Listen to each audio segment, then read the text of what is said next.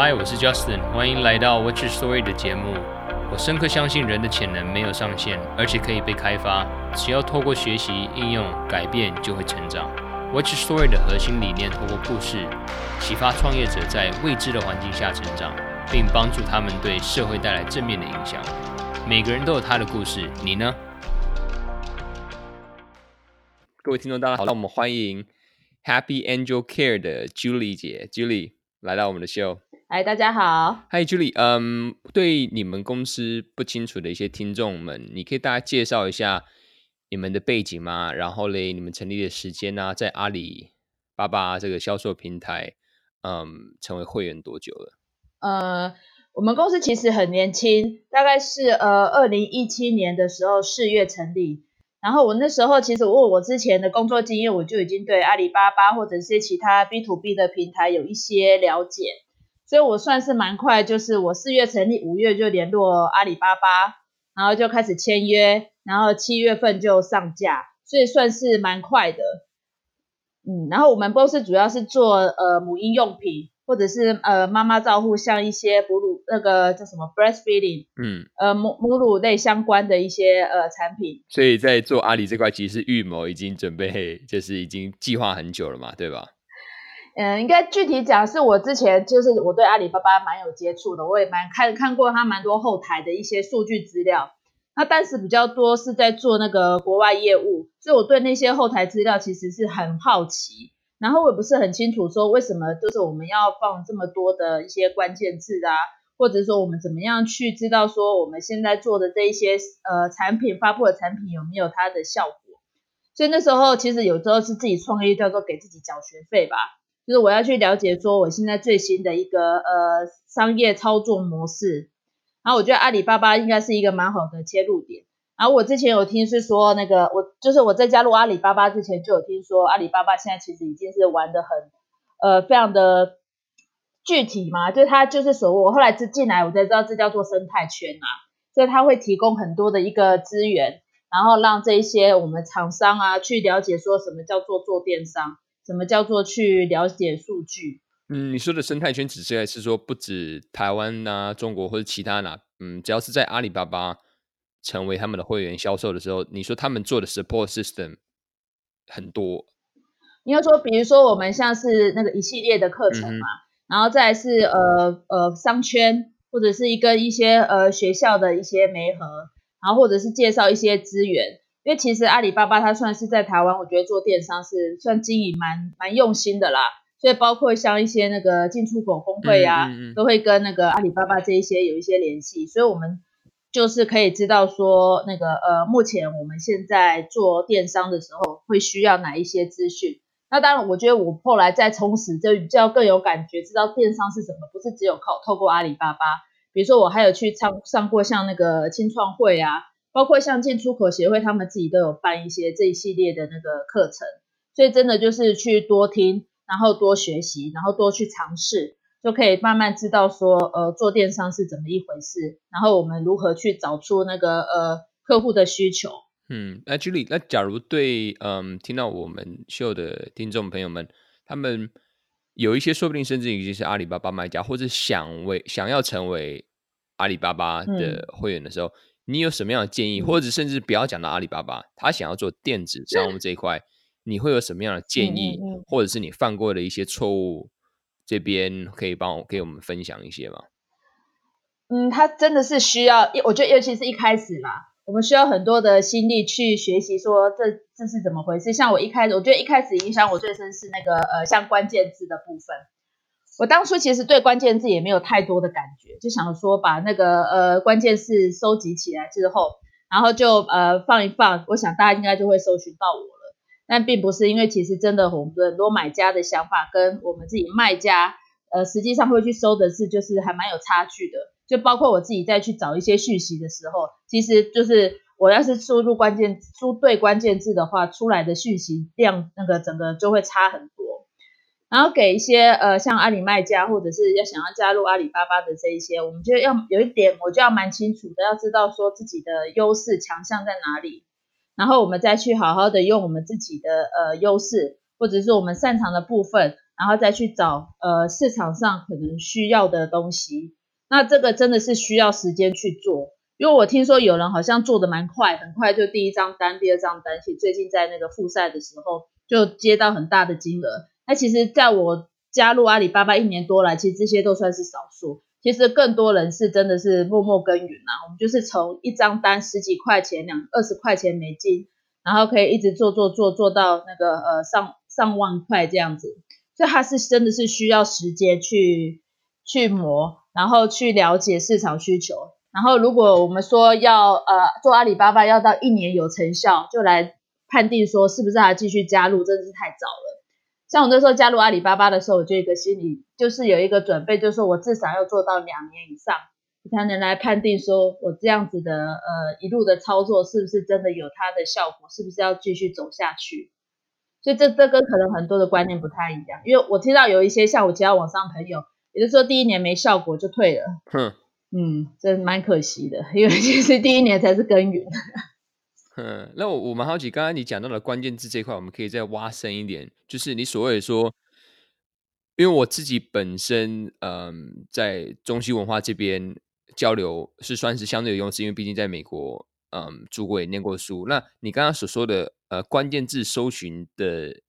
数量和差距，就是市场要什么和你实际要搜的这个东西，我我要怎么去知道啊？我是工厂老板，甚至我是。台湾 local 的贸易商，我我又不会讲英文，那你怎么知道什么关键字要去打呢？呃，你是说好，我们先不会讲英文这件事情就有点困难啊。那我们可能就是要从最开始，我们可能先从那个呃图片搜寻，然后去找到之后，我们就去看说，我先用先用 Google 的的那个资源嘛。至少你用 Google 翻译也可以翻出一些最基础的那个英文的那些单字，然后你再去用英文的单字，我们再去用 Google 去查询说它出来的图片是不是我要的。然后慢慢去捞捞出说好，我这个产品确实就是应该是应该是这个关键字。接下来我们就去可以上那个，比如说像阿里巴巴的后台，它可以去告诉我们说，呃，这样子的关键字，它其实还有连带出其他哪一些关键字。然后我们就是用这样子的关键字去呃去放上去。然后接下来我们就上上去之后有访客详情，你就可以知道说，哎，访客大概他们都是用什么样子的关键字来找到我们。可能我们一开始放的时候，我们就会在讲说，哎，点线面嘛，呃，比如说就要用放一些那个泛词，然后接下来是放一些我们我们认为的精准词，然后当然还有一些区域上的差别。所以我那时候在找的时候，也是真的时候人满点有点不可置信，因为其实我本身是英文系的，所以我对那个英文的那个要求是有一点龟毛，你知道，我觉得那不合逻辑的我都不想放。然后但其实阿里巴巴它很多来访客都不是英语系国家的。所以大家会用的哪一些词，就是真的是蛮有趣的啦，就是也算是一个学习。哇，所所以所以你刚刚讲到这块蛮有意思的，是因为你说很多在阿里巴巴询盘的都不是，嗯，他的第一他的母语甚至不是英文哦，这是你的意思吗？不是，对，不是，对对。那他们就是会用比较简单或他们比较理解的那个英文单字去输去找产品，所以有时候我们在找那个呃产品的时候。也不，我们在找关键字的时候，也要把它考虑进进去。我们不能去找一个我们自己认为很精确的词，或者是觉得哇，这个才是那个就是 native speaker 应该要会用的词。但其实大部分很多人都不是 native speaker。了解了解。所以我觉得这个是要去我们要去想的。然后接下来我觉得重点就是数据啦。我们看后面就是实际上访客他们会用哪一些词来搜寻我们，我们也可以去确认说，哎，我们下的关键字是不是有吸引到。对的那个客户群过来，或者是说我们收到这样子的那个资料之后，我们怎么样去在它做做那个呃在呃二次营销吧，再开发，嗯嗯嗯，就这都是后台阿里后台那边可以提供的一些那个资源。了解。好，那你刚刚讲到了哇，你说有些订单可能才二十几块，我还不知道这么低的订单金额可以在阿里巴巴上成交吗？一块也可以吗？可以啊。但是他呃，因为有什么东西可以贴？因为我这样讲好了，我们现在好那个阿里巴巴主要是 B to B 嘛，所以我们常常会提供一些免费的样品。那我们的条件通常就是呃，我们要要请客户去付一个国际运费。那我刚刚讲的什么十块、二十块美金呢、啊？那确实是我的产品，就是可能也是样品单，然后我出一那个一一组、两组给他。然后因为其实阿里巴巴有提供那个信保，就他们可以很容易直接用那个信用卡。就可以去去完成那个买样品的这这样这这件事。所以说，大部分那种二十块、三十块，有时候甚至一千块以下的订单，很多其实都是那个样品。那样品其实就是期待的下一张的那个呃量产，就是比较大的一个订单嘛。嗯嗯嗯。对，那有时候也是一个策略啦，嗯、就是呃有些人他们也会来阿里巴巴去找货，然后比如说在 Amazon 里面卖啊，或者是在 Lazada 啊，或者他们自己当地的那个呃电商平台卖。那他们的需求可能就不不一定是样品单，也就是说我一个像我有卖过到香港的，大概是一箱货、两箱货，然后那个大概是四十台、五十台吧。那个大概金额就是一百多块钱，两百块美金左右。对，然后那个就是让他去测试说，哎，那这个市场有没有这样产品的需求，或者他们其实就是一个小 B 的卖家。嗯、那所以，嗯，我们现在看，刚刚你有讲到，其实什么 Lazada、Amazon，那都是嗯对 C 的终端平台嘛。嗯，等一下我们再晚一点会再更深入谈到。我现在比较好奇的，想要去思考或者是去探讨的是说。阿里巴巴的卖家有我我听说了，有品牌商想要找代理，也有 trading company 像你们，就是同整一定的固定的呃 niche，你们可能就是母婴这一块。那也有就是甚至模具厂，甚至就是做那种生产商的，所以千千万万都都有。那像这些，嗯，以以你的自己的经验来讲，你是贸一个贸易商。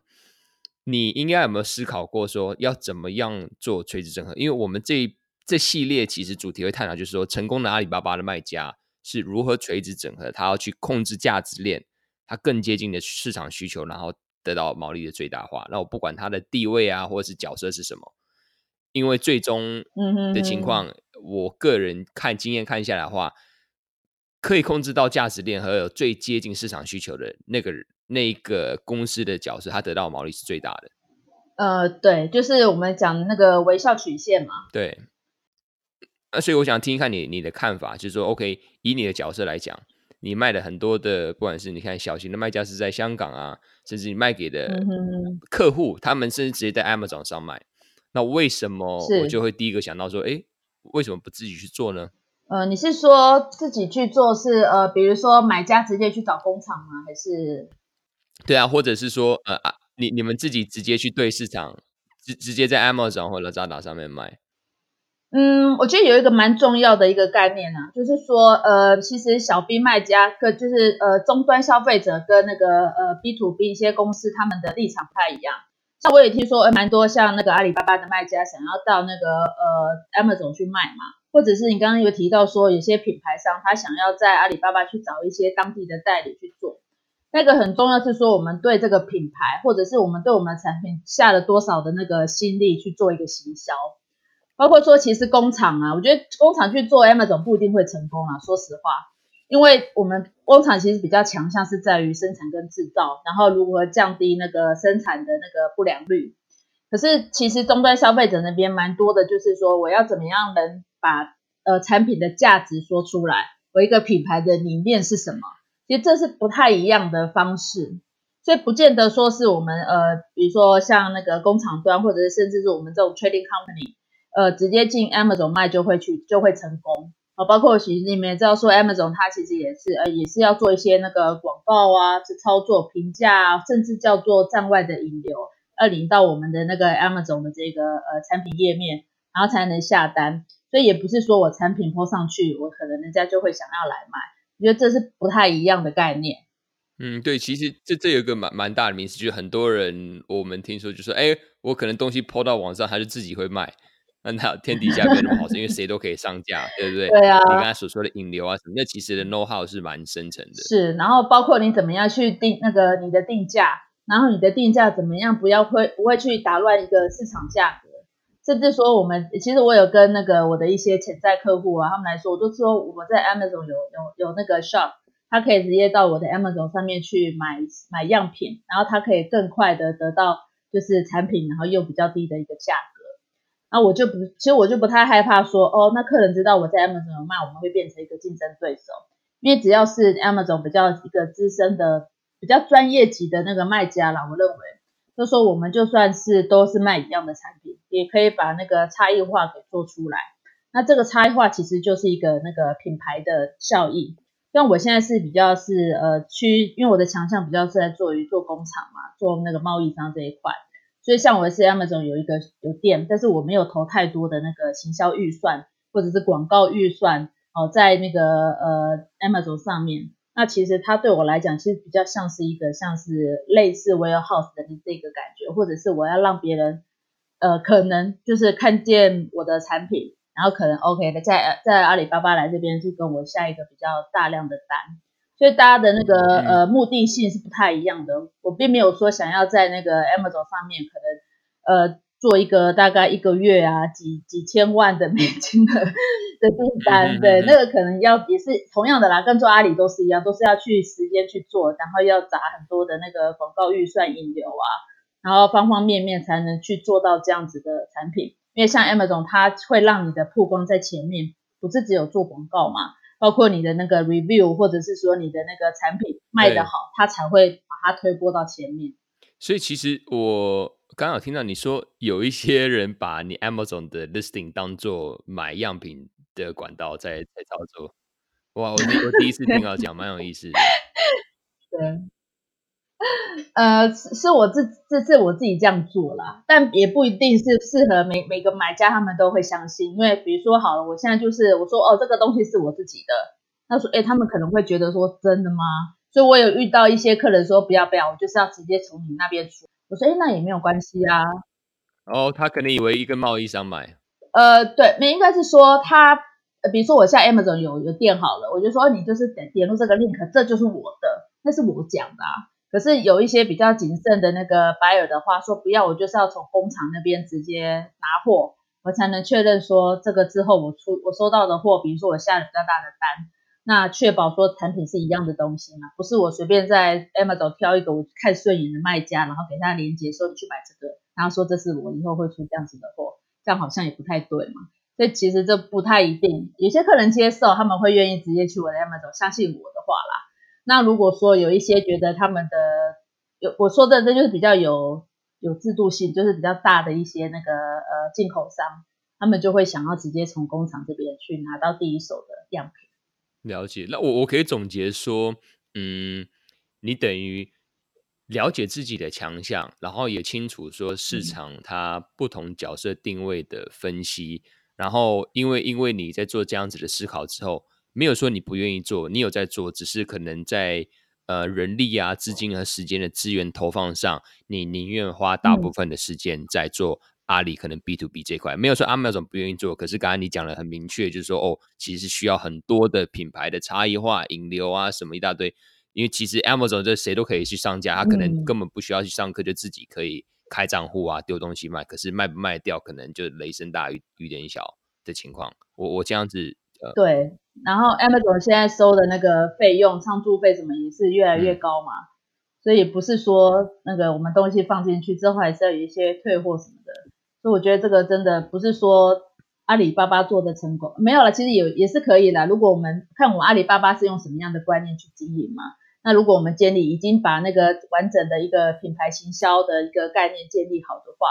其实，在 Amazon 上，我相信也是会成功。了解。那我我我可不可以挑战一个思维想法，就是我这边诶可以思考出来。假如说，嗯，先先不管 Happy Angel Care 到底是贸易商啊、供应商还是什么，我们先不管这个。假如就是一个品牌去定位，嗯、然后刚刚好，我我把整个的 creatives，然后甚至说哇形象啊、文案、sales copy 都写得非常漂亮，然后我把一些 mission statement 都写出来。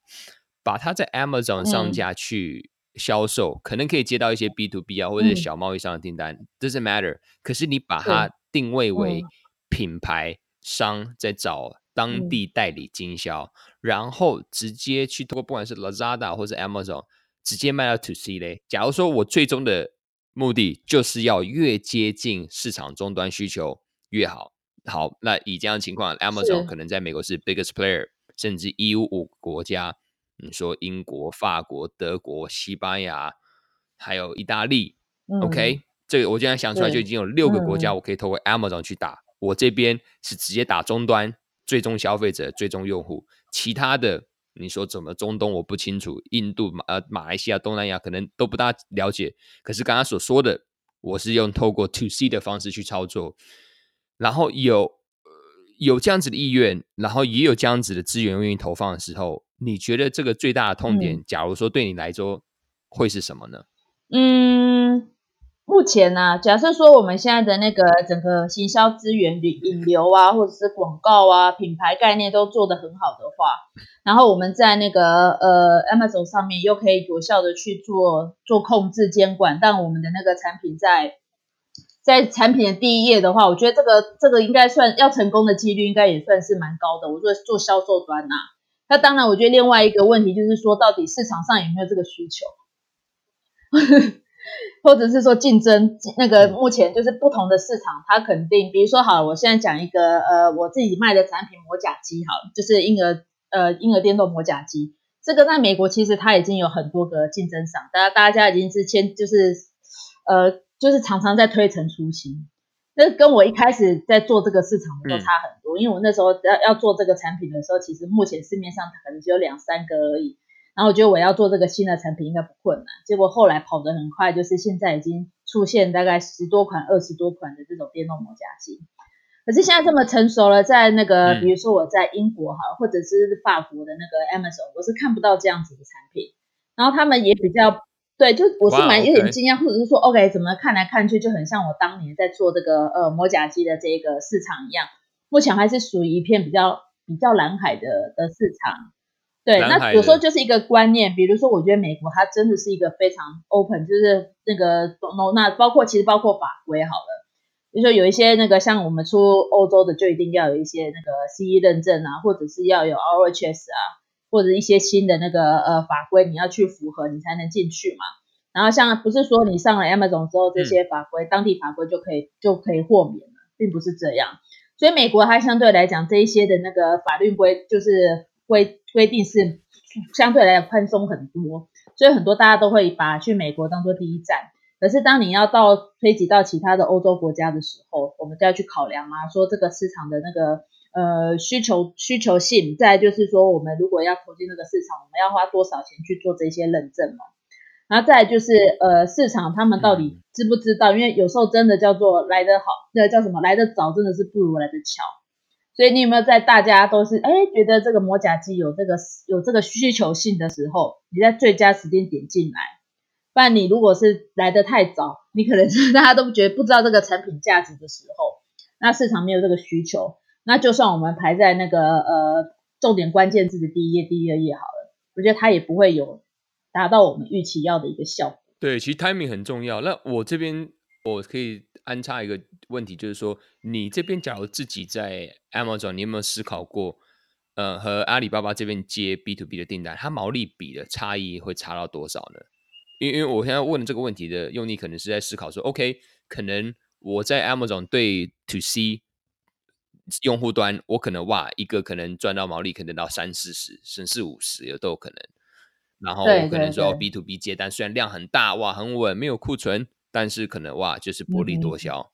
那你这样子的比例有没有去做算过呢？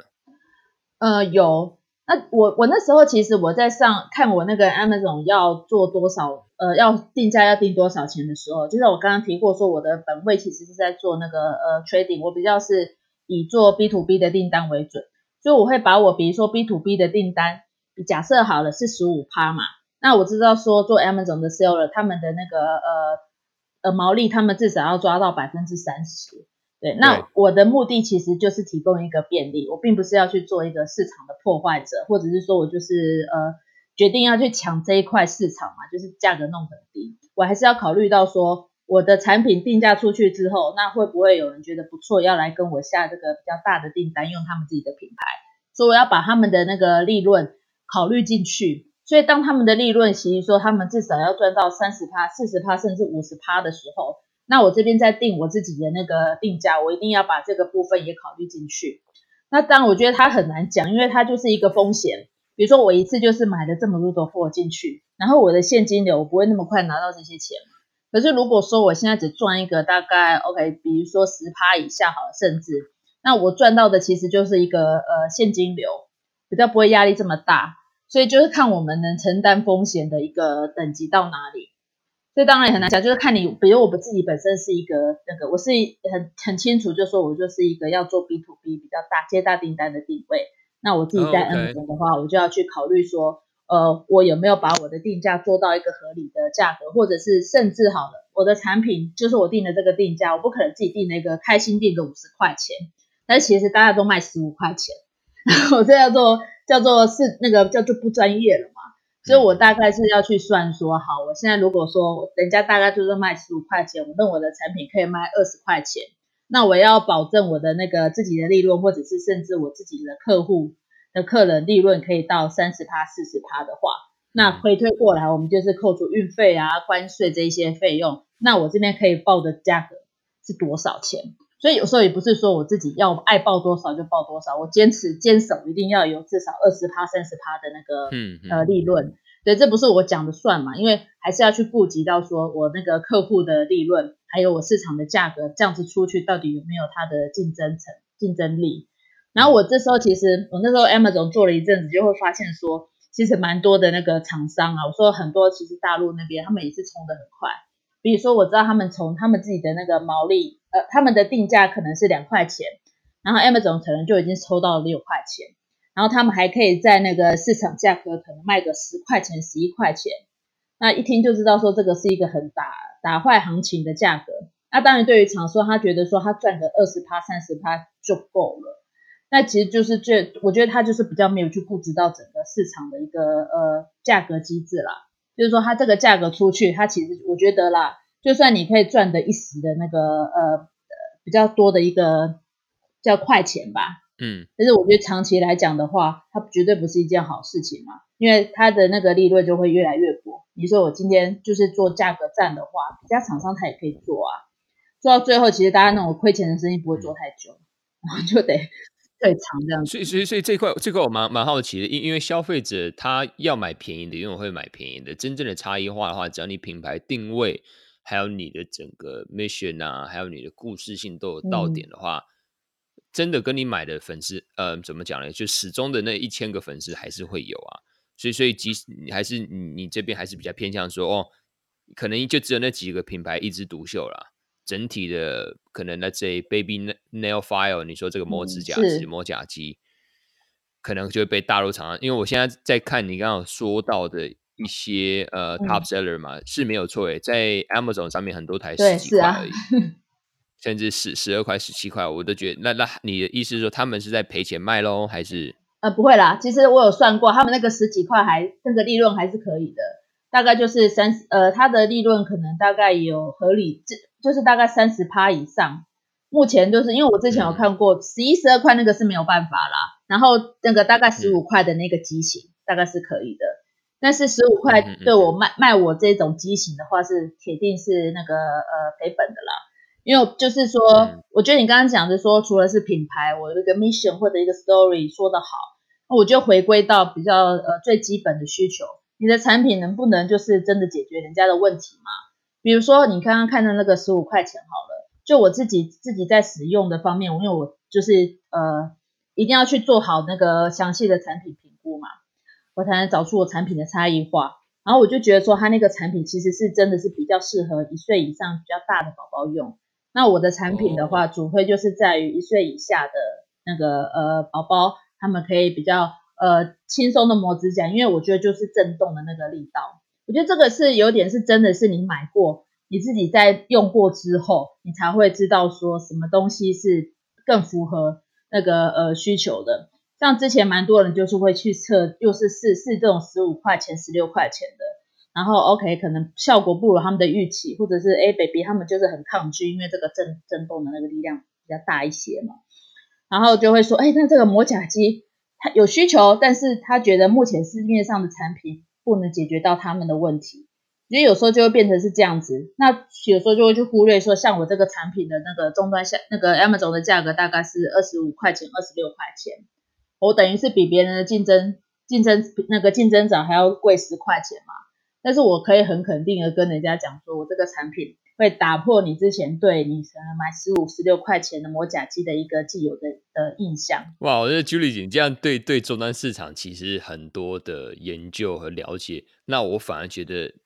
我我会我会觉得不不是说矛盾，嗯、就是会会挑战说，OK，你既然这么清楚竞争对手的情况、竞争产品的缺点，然后也清楚消费者市场要什么，嗯、我看我不知道磨甲机还有分岁数，我感觉可能三岁以下可能就用同样一台，那你刚才居然分析说，哦，maybe 新生儿跟一岁以上的用不一样的，那 OK 啊，这个既然这么清楚的时候，为什么没有去很坚持的说，嗯、哦？我们就是要抓终端市场，抓终端市场。我们卖贵没有关系，我们是做品牌，因为你也同意说这是需要时间耕耘的。呃，对。但是其实我觉得品牌终归啦，像我我自己本身是一个不是一个崇尚名牌的人啊，所以我我比较务实，就是说我东西一定要够好，就是说呃，产品是真的是就就像我那时候之前在分享的，因为我们自己是爸爸妈妈。所以我很能清清楚知道说，实用实际上我们会遇到什么样子的状况，就是用这样子的定位去想说我的那个呃呃呃，其实像我同样的状况的一些爸爸妈妈们，他需要什么样子的产品？你真的是产品够好，我们再来讲说呃品牌，再来去做一个大力的曝光嘛。因为其实行销它不是说你有行销就一定又有呃比较正面的一个成长，有时候不当的行销或者是你产品有问题，它就是会把你的。一些问题呀、啊、缺点不断的放大嘛，所以不、嗯、对，你应该知道我的意思。所以我那时候第一堂课上那个行销课，老师就说行销不是那个呃叫什么行销的利器，有时候会让你的产品死得更快。这我非常印象深刻，所以我那时候就觉得说，对对对，如果你的产品呃不够好，也就是花砸了几百万下去，只是让人家觉得哇，大家都知道你的产品不够好。嗯嗯，没错，一定要做到那种程度。对对对，是啊，所以我们就是用这样子的想法，就是要先把自己的产品真的是特色做出来之后，然后再来是说，呃，再转才会转到说像那个品牌的一个信赖度嘛。可是所谓品牌信赖度，也是说你的产品要到某到达某一种程度，让人家觉得说，哦，OK，就是你你不会想要把自己的名字嘛放在一个不好的产品上面啊，这样做那个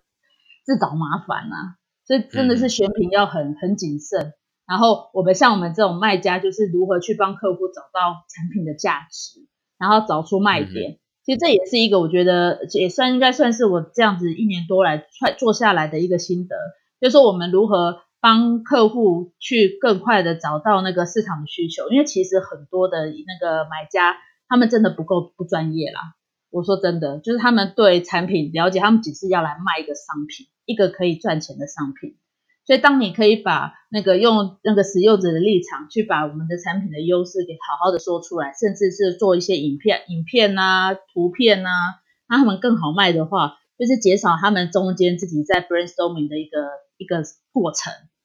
那我觉得那个客户他们就会对我们产生一个信任感，我们叫做专业。那其实它就无关乎说我是不是一定我下单只能去找工厂，因为其实工厂我这样讲过说他们比较擅长的是比较是产品的一些开发，或者是说我如何去降低良率让它顺利生产嘛。但是对于使用端的一些那个呃顾虑，其实都是要透过像我们像这这这类比较去对市场对需求有研究的一些像贸易商啊，可以告诉他，然后他们才去做一个持续的改善，所以这是不太一样的啦。那当然，如果说你的公司好了，我既不是一个很专业的那个呃 baby product seller，我对市场都很了解，我可以直接去跟工厂去沟通的话，那我觉得没有问题，that's fine，就是他就不太需要我们这一种我们这一类的的的贸易商帮他们去做这样子的服务。嗯，那你你你你刚刚说到，嗯，我可能在在在往回推之前，你你们现在在接阿里巴巴嗯的客户比的话。你说英语系啊，嗯、甚至说，let's say 有 Amazon 可以直接销售给嗯终端客户是以外的国家有有多少个人？我我举例来说，因为因为听下来的话，可能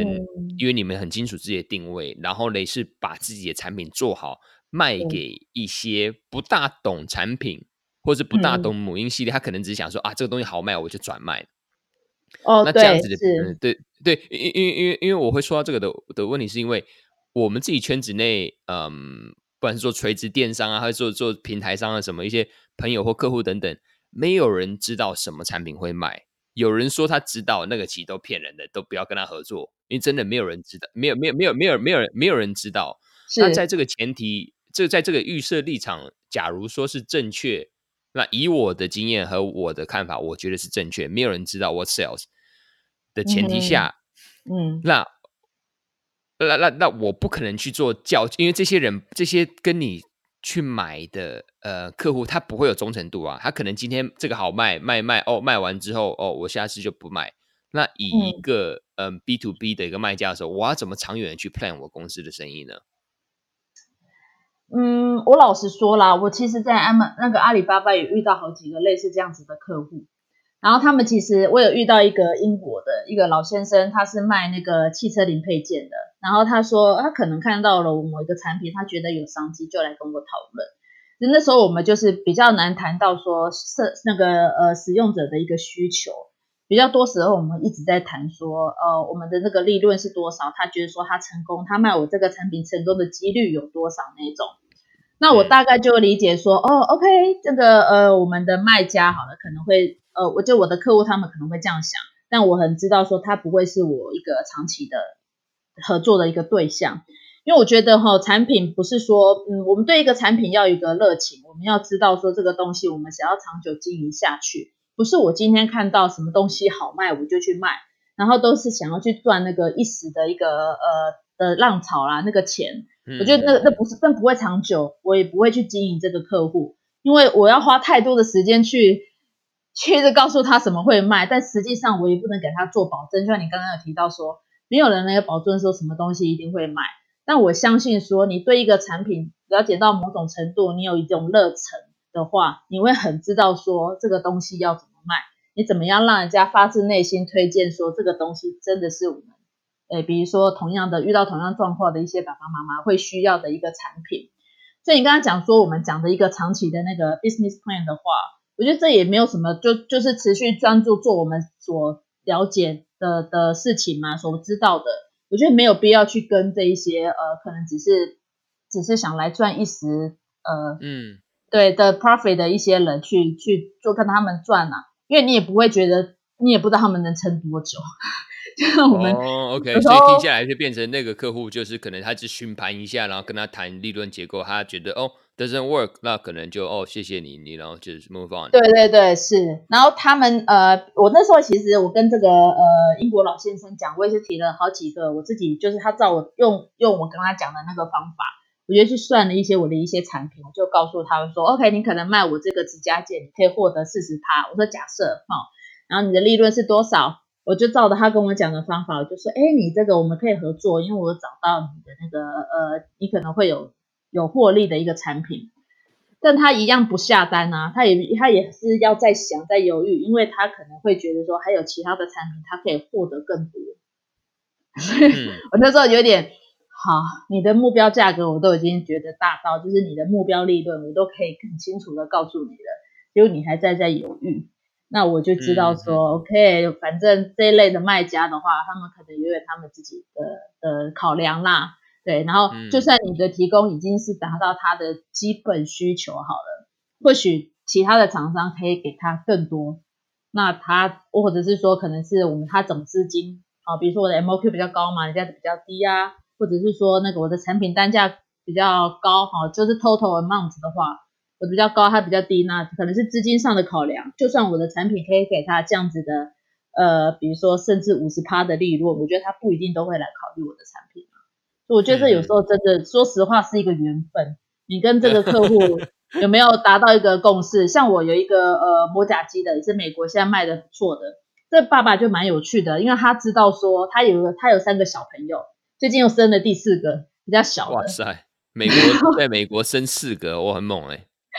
对啊，然后哎，没有没有说说错了，他是两个啦，两个已经蛮大了。那时候我在跟他讨论，因为有时候都很有趣，就是你在阿里巴巴上就有一种那个国际妈妈爸爸经的那种感觉。然后在跟他讨论说，哎，现在那个小朋友要怎么教，然后他们遇到什么样子的问题。所以跟我有缘分的一些客户们，好了，其实大家都有小孩，然后也知道很了解说小朋友在呃这些我们选购这些产品的时候，我们会我们的考量跟一些顾虑。所以我跟那个美国客户其实谈得很快，他就说 OK，他没有对我的那个产品有太多的疑虑，他觉得这就是 exactly what he wants，呃，他可以做出用比较高的价格去做一个那个呃呃就是销售，可是我们那时候花比较多的时间是在讨论包装上，如何让它变得很比较有吸引力，或者是说，OK，他知道我 Amazon 有店嘛，那如何他去做一个不同的搭配，让人家觉得说，OK，这是第不一样、不太相同的的那个呃产品，或者是是 even 相同的产品，但是我们是提供不同的那个呃那个组合，OK，那客户他们就有不同的选择嘛。那像这个爸，这个这个专家级的老爸，呃、嗯、的客户啦，他那他的通路又是又是透过什么去卖呢？他就是 Amazon，他蛮有趣的，他就是在那个 Amazon 上了几堂课，去哪里上，然后他，我说我还蛮能跟他聊一些 Amazon 的一些操作的一些方法，然后他比我还厉害，很会操作，所以他可以把我产品一上去之后，然后他就马上冲到了大概前一页两页。就是重点关键字，然后到现在也是持续的在在那样子的位置，因为你知道说那个 Amazon 它你第一的销售一定要维持到某种程度，不然你就是会被其他的竞争者不断的一起一直刷下来嘛。如果有人卖的比你更好对，对，对，所以我这个专业级的爸爸，我觉得他的他呃我的产品是他第一个产品，他的品牌的第一个。哇塞，嗯、他然后他第一炮就把他这个、哇塞，哦那很厉害呢。他蛮有想法的，因为我就我就很喜欢这样的客户。你知道说那个他就是要怎么去做，然后怎么样去小操作。当然是我觉得我更喜欢就是说他很知道说呃爸爸妈妈们真的需要什么东西，然后愿意去用比较高的价格、比较高的成本去做这样子的那个推广。我觉得这种客户就是很愿意支持支持他去做一些他觉得呃对他行销有利的事情。然后，如果像我刚刚讲的另外一个那个英国老先生，就是卖那个汽车零配件的那一类的，你就会知道说，OK，这个东西他可能你跟他讲破了嘴，他如果没有，因为他小孩蛮大了啦，那他没有那个感觉的话，其实他也不，就算你卖给他好了，他也不太，我我相我觉得他成绩应该也，嗯，不会太。符合我的预期这样子。对啊，其实讲直一讲讲白一点，创业其实就是一种热情啦，然后就是一种故事和期许嘛。对，他有时候真的不能去计较太多，或者是说哦，只是要看一时的，因为我们想做的不是一时的生意啦，我们希望我们这个生意可以持续到五十年、二十年，然后不断的缺层出新，然后去找出。更多人的去解决更多的问题啦。如果不能解决问题的话，我觉得就干嘛为为地球制造多这么多的垃圾？嗯嗯嗯，哇！所以真的，Julie 姐，你蛮清楚你们自己的定位和对市场的了解性。那我们在快要结束之前的话，你可不可以 share 一下？就是嗯，从你创业以来，或者是说，不要说做这间公司之前的可能就职的经验啊等等，有没有碰到什么样的挫折？或挫败，因为讲成功的话都蛮蛮蛮简单的。有没有碰到什么样最令你嗯深刻的一些挫败？然后你可以 share 一下那那那段经验，甚至你觉得你得到了什么？挫败的经验啊，嗯嗯，哎、欸，我不一定不一定，可能不一定是要在呃商场上。我可以 share 我自己个人，就是我嗯之前在上海工作的时候，那时候也才二十出。然后，呃，你也知道，大陆那时候我们我是做供应链管理的啊，甚至我是，是呃老板的特助，所以周末可能要陪打高尔夫球，然后雷平常又跟厂长在喝喝白酒啊，喝酒也不知道什么酒，嗯、眼睛痛，抽那个烟，那后，来就心脏开刀就出，就后来就基本上身体有问题了嘛，然后那时候濒临死亡的经验，这对我来讲其实是非常非常。嗯，表面上看起来可能说啊，怎么发生这些事情？可是我觉得这是对我来讲发生最好的一件事情，因为它对我之后的人生观的定位和思维改变了很多。So 这这种但我当然没有说一定要这么严重啦。So 那这是我自己的经验。Oh, 哇，OK，我理解。好，我可以跟你分享一下哈，就是。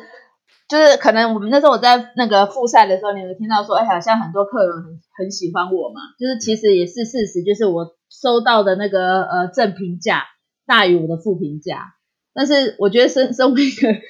业务啦，我觉得你要有一个一个负评价，你都会觉得很难接受。然后我印象很深刻，就是我有一次收到我一个那个好像阿曼的客人，他就写了一句话说，I'm very disappointed。他对我哎对我非常的失望。我一整个很惊讶，因为我没有办法接受这种事情。就是说我对客户的那个要求都是非常的认真嘛，我比较没有办法去说哦，达到没有无法达到客户的的期待。然后为什么会发生那件事情？就是因为我有一个 case work 了很久，然后我也寄样品，也跟客户收了样品费，然后说，哎，客人觉得哎不错了，我觉得这个东西很好，就是那个呃他会很认真的去推，他准备要下单的。结果我的工厂来告诉我说，呃这个东西我们打算不要生产了，因为他觉得说可能有一些那个风险性上的考量，所以他们要不断的去做一个呃优化跟进步这样子。所以我就会觉得说，其实这是，所以我觉得蛮挫折，就是说，哎，我怎么会去去做一个没有把握的产品？一个工厂，它可能他自己随时都要去不再生产，或者是说没有办法及时出货。然后重点是我不知道这个讯息，我还跟客户收了一个样品费，都谈得很开心。然后谈到最后是不能下单的，我觉得这这对我来讲是一个蛮挫折的事情。就是类似的状况，就是发生大概一两次左右。所以我觉得有时候我们做一个供应那个供应链管理，或者是说你怎么样去做一个呃决断吧，就是说这个东西确实是很好，它有达到客户的，就是它有一个需求性，然后竞争者又少。那如果但也不是说这样的产品就一定是一帆风顺，它有时候就是你要去舍弃，说是不是真的要再继续做下去？因为当你对那个工厂这边没有一定的把握程度的时候，其实你就是拿自己的一个呃信誉或者是 credit 去。去冒险，然后让客户说出了这样子的话，所以那时候我其实这因为这句话我难过了好几天呐、啊，就是有点像是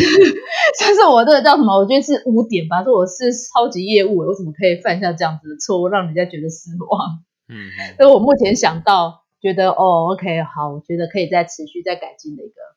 的部分啊，但还不是说嗯大挫折嘛，应该也算吧。嗯、我我觉得还好，因为可能这样听下来，这个经验只是说呃 expectation 不一样，然后可能呀从你这边在供应链可能资讯没有对称到，或是 ERP 系统没有 update，然后可能客户就说哇 so excited，我可以买，给了样品我可以马上拿这东西，觉得 shit 这个东西居然没有办法下单，那觉得这这对他会造成他的嗯。是是是，你有跟他沟通吗？啊、就说，哎、欸，就 I'm I'm I'm so I'm so sorry，you know，可能当做我们自己内部的系统有因为？其实当然沟通一定都会讲嘛，只是我觉得他是，就算我们是怎么沟通好了，事实就是事实嘛。就是说你没有把你就是都跟人家收的那个一个样品费，然后也花了人家的时间跟精力去研究这个这个这个 case，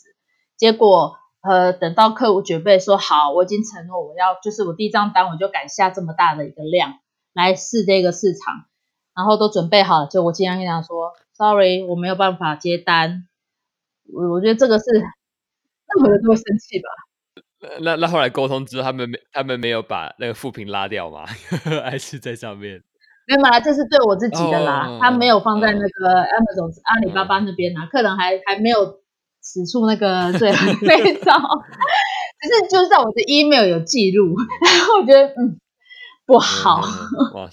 对，就会开始会去注意这类的事情，就说 OK，我有时候该该舍弃，该要做一个，就是对于供应商要去更做一个审慎的评估啦。那我我们在最后结束前，你有没有什么话要和我们的听众说？那我们的听众其实嗯真的蛮广的，有一些是创业家、新创团队。甚至是已经很成功的公司，白领阶级，他们想要提升自己的能力，甚至有一些叫嗯那种 freelancer，他们可能在看一些 project。其实创业那档是我们对创业的定义，嗯、并不是代表说他可能是从头开始，从零到一。我对创业的定义是说，他只要对市场有提供什么样的产品和服务，可以解决需求上的痛点，这对我来讲都是一个创业家。所以我不想要说在中文上面这么做这么狭义的去定位定义说啊创业就一定是 start something no no no you're solving problem 你只要解决问题对我来讲你都是 entrepreneur 都是创业对真的就是甚至你去改善一件事情我觉得都是一个、嗯、都是需要一个创业家的精神去做啦。嗯那最最后你有什么话要和我们这些呃潜在听众呃华人华语观众呃听众说呢？嗯，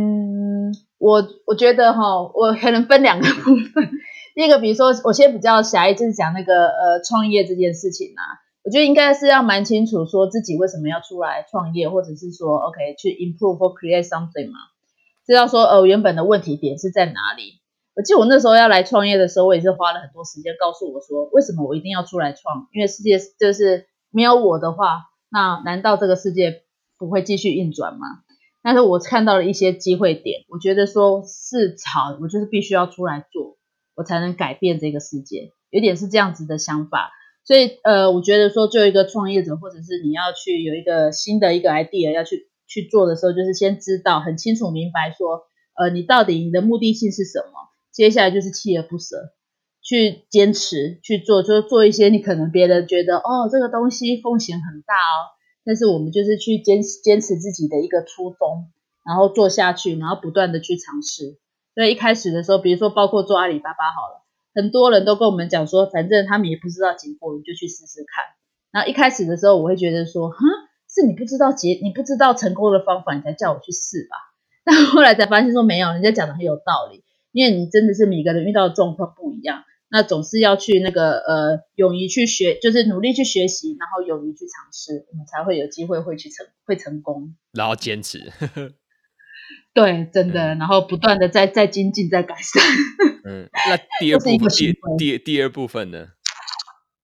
嗯，第二部哦，没有，就差不多是这样子，就是先很清楚理解说自己到底为什么要出来做。你把你自己的那个当初的起心动念、初心先确定好，而且要写下来。嗯嗯。然后在我们去执行遇到困难的时候，我们要去想想说，我们现在所做的事情是不是会越来越背离我的那个当初的初衷？像我一开始创，我开始在找产品的时候，也常常不自觉的会去流露到说，哦，我就是要卖那个热销品，但是我找不到说产品的差异程度。或者是说，哎，这个东西其实真的没有多我一样东西啦，因为世界上已经这个世界可能已经有更好，已经有很好的解决方案了。那你是不是能坚持这样子去做一个属于比较是蓝海的，大家都还不知道的的的产品？就像我那时候来做一些某些，因为我可能跟我个性有关，我就是要去找那比较特别的。所以我当初去找关键字的时候很难找，因为就没有没有那个嘛，没有这东西，甚至它排不上那个热搜榜。对，那你怎么样去坚持说好？我想方设法就是要让它有曝光度，我要去找到说人家要，但是这个东西就是清楚明白的告诉人家说我这个东西真的好。我觉得这个东西这是真的是需要去去坚持的，不要去迷惑说一时的一些那个数据或者是说利润什么，就说哦，我就是要去有点是偏轨了，去违背自己当初想要做创业出来的这个初心呐、啊。就真的要常常去提醒自己说、嗯、OK，我现在。是不是正在走在我当初要创业想要做的这件事情的那个呃初心上面？这个对计划上。哇，其实你呃，朱莉姐也提到这，这算是 self、嗯、self awareness 自我意识、自我理解的一大部分。哇，一直一直有蹦出来。我我希望在之后的 episode、嗯、我们还可以再谈到，然后我会做一个特别的一个桥段再再讲这个。好，那我们今天就谢谢朱莉姐和我们听众分享这么多的知识和 know how。然后谢谢喽，好，谢谢谢谢，希望对大家有帮助。嗯，OK，好，谢谢，拜拜，拜拜。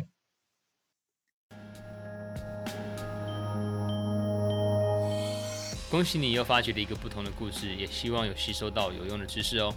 内容有提到的连结、详细的笔记、资源都可以在官网 wysjustin 点 com 里面找到哦。如果您觉得这样子的内容有价值，也麻烦可以动动手指，在收听收看的平台给我们评价，并且分享，让更多人了解我们想要散播的理念。那么下期再会，Peace。